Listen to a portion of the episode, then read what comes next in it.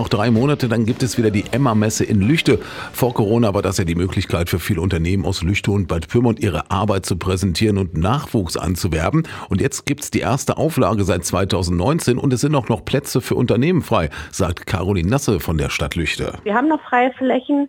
Wir sind da zum Glück recht flexibel, weil das Grundstück groß ist und wir ein Messezelt aufbauen. Das heißt, also natürlich können wir das Zelt noch vergrößern und wir würden uns auf jeden Fall noch über weitere Aussteller freuen. Und mit dieser Messe soll auch die Zusammenarbeit der Städte Bad Pyrmont und Lüchte sowie den, die gemeinsame Förderung der Region vorangetrieben werden. Ja, genau. Also Emma-Messe ist ja im Prinzip schon ein Baustein unserer Wirtschaftsförderung. Es hat ja genau das Ziel, dass die Unternehmen eine Möglichkeit haben, sich zu präsentieren, eventuell auch Fachkräfte für sich zu gewinnen und untereinander den Austausch fördern. Und genau, im Prinzip könnte man dann die Emma-Messe so als ein Baustein der Wirtschaftsförderung ansehen. Unternehmen, die einen Stand auf der Emma-Messe stellen wollen, die können sich aktuell noch bei der Stadt Lüchte oder bei der Stadt Bad Pyrmont melden.